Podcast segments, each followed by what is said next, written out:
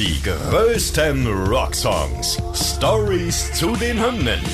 Tragisch, komisch oder kurios. Verrückte und unglaubliche Geschichten hinter den Songs, die ihr so noch nicht kanntet.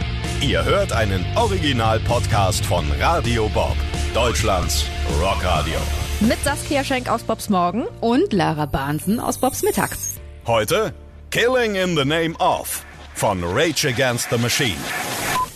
Some of those that work forces are the same that burn crosses. Killing in the name of. Tja, heute beschäftigen wir uns mit einem Knallersong. Ja. Finde ich, kann man so sagen.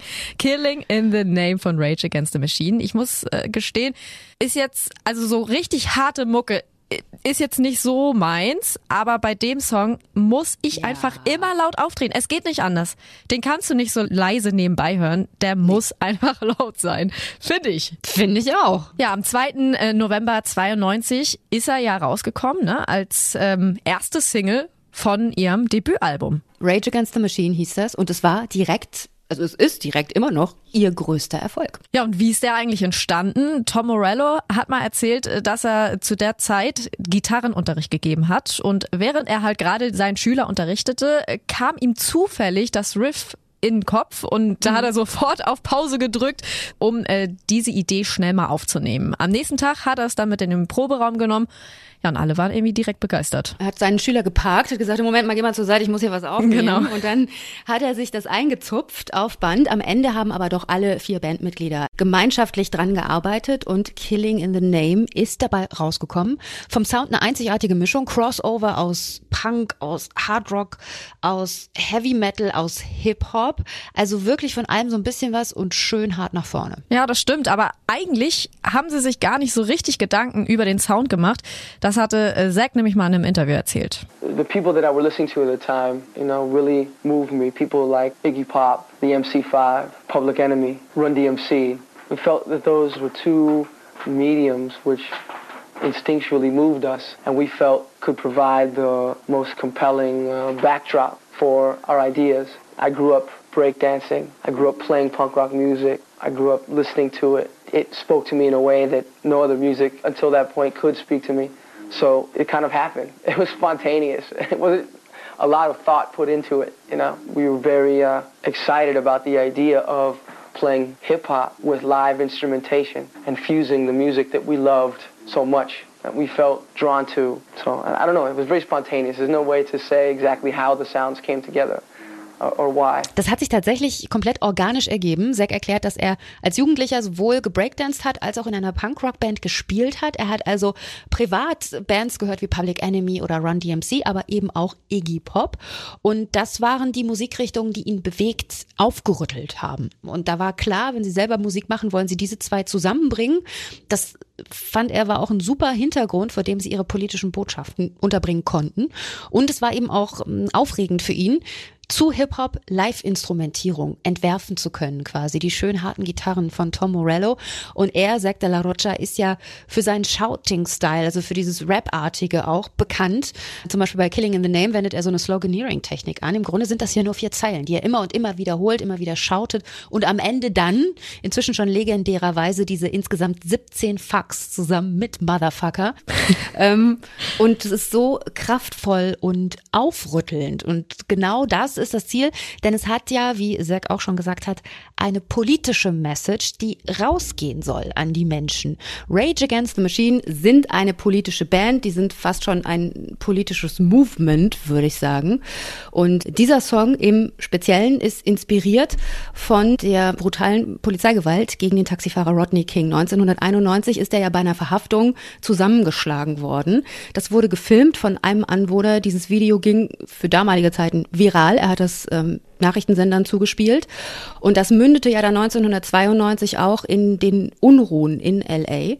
Ja, es geht um Rassismus in der Polizei. Es geht darum, dass Schwarze in den USA strukturell benachteiligt sind. Eine Message, die halt Rage Against the Machine natürlich sowieso umtreibt. Tom Morellos Vater ist schwarz. Zack de la Rochas Vater ist mexikanischer Herkunft. Ja, und dann ist das schon erstaunlich, äh, dass so ein Song dann tatsächlich so als erste Single rauskommt und da jemand wirklich die Eier in der Hose hatte in der Plattenfirma und gesagt hat, ja, das machen wir jetzt mal. Zum Glück. Ja, auf jeden Fall. Ist auch tatsächlich der erste Song, den Rage Against the Machine jemals live gespielt haben. Bei ihrem ersten Konzert 91, da haben sie ihr Set damit begonnen. Damals noch als reines Instrumental. Mhm. Ist aber auch insgesamt einfach der am häufigsten gespielte Live-Song von der Band äh, bei einem kostenlosen Konzert ähm, während Protesten im Rahmen der Democratic National Convention 2000 hat das Set mit Killing in the Name geendet und sechs Aussage war da, Brothers and Sisters, our democracy has been hijacked. We have a right to oppose these motherfuckers. Ja. Brüder und Schwestern, unsere Demokratie wurde quasi gekidnappt. Wir haben ein Recht darauf, diesen Motherfuckern uns entgegenzustellen. Kurz darauf sind Teile des Publikums dann auch eskaliert und haben die Polizei äh, mit Stein beworfen, die wiederum dann mit Pfefferspray und Gummigeschossen die Proteste aufgelöst haben. Bei dem äh, desaströsen Woodstock 99 in New York, da lief ja auch einiges aus dem Ruder, nicht zuletzt wegen Rage Against the Machine. Der Bassist hat nämlich während Killing in the Name die Flagge der USA auf der Bühne angezündet. Ja, das äh, bleibt natürlich ja. nicht einfach so unbeachtet. Mhm. Aber insgesamt bei dem Festival, da waren ja ganz viele Sachen. Ne? Bei Limp Bizkit haben die Zuschauer angefangen, die Location auseinanderzunehmen und bei den Red Hot Chili Peppers äh, gab es ja mehrere Brände. Also da ja, war ja. richtig was los. Da, das müssen wir rausnehmen aus der Bilanz von Rage Against the ja. Aber ja, naja, na klar, die stehen für was und die machen auch nicht so schmusi-schmusi-Protest, sondern die gehen richtig nach vorne. Sieht man ja vielleicht auch am Cover von der Single Killing in the Name of, ist dasselbe Bild, das auch auf dem Debütalbum Rage Against the Machine drauf ist.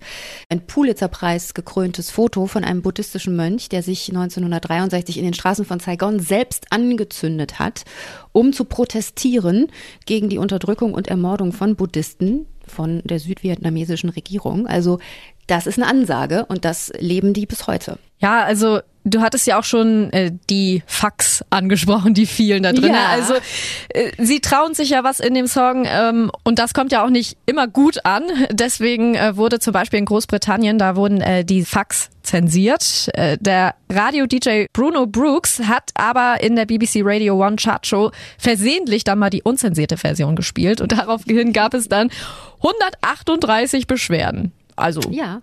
Ist es ja, viel? Ist es wenig? Ich weiß es nicht. Ich weiß es auch nicht. Und genauso ja auch äh, nochmal in der BBC, dann 2009 hatten sie so ein bisschen so ein Abkommen. Ihr tretet live auf und ihr sagt bitte nicht fuck. Aber es ist Rage Against the Machine. Ja, also, eben. Entschuldigung. Ich meine, in diesem Song singen sie Fuck you, I won't do what you tell me. Ich mach nicht, was du mir sagst. Warum sollten die sich an eine Absprache halten? Also haben sie am Ende schön Fuck you gesagt und wurden dann ausgefadet. Ja, und zum Glück äh, haben sie sich auch nicht an diese Absprachen gehalten, weil die Themen, die sie in ihren Songs haben, vor allem ja auch in Killing in the Name, die sind ja auch einfach aktueller denn je. Leider, leider immer noch und deswegen gut, dass sie auch immer noch so politisch sind wie früher und Flagge zeigen.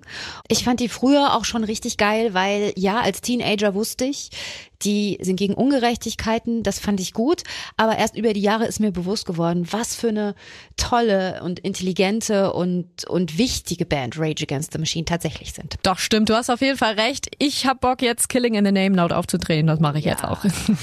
Die größten Rocksongs, Stories zu den Hymnen.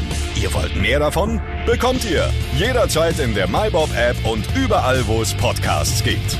Und die geballte Ladung an Rocksongs gibt's nonstop in den über 40 Rockstreams, in der App und auf radiobob.de. Radio Bob, Deutschlands Rockradio.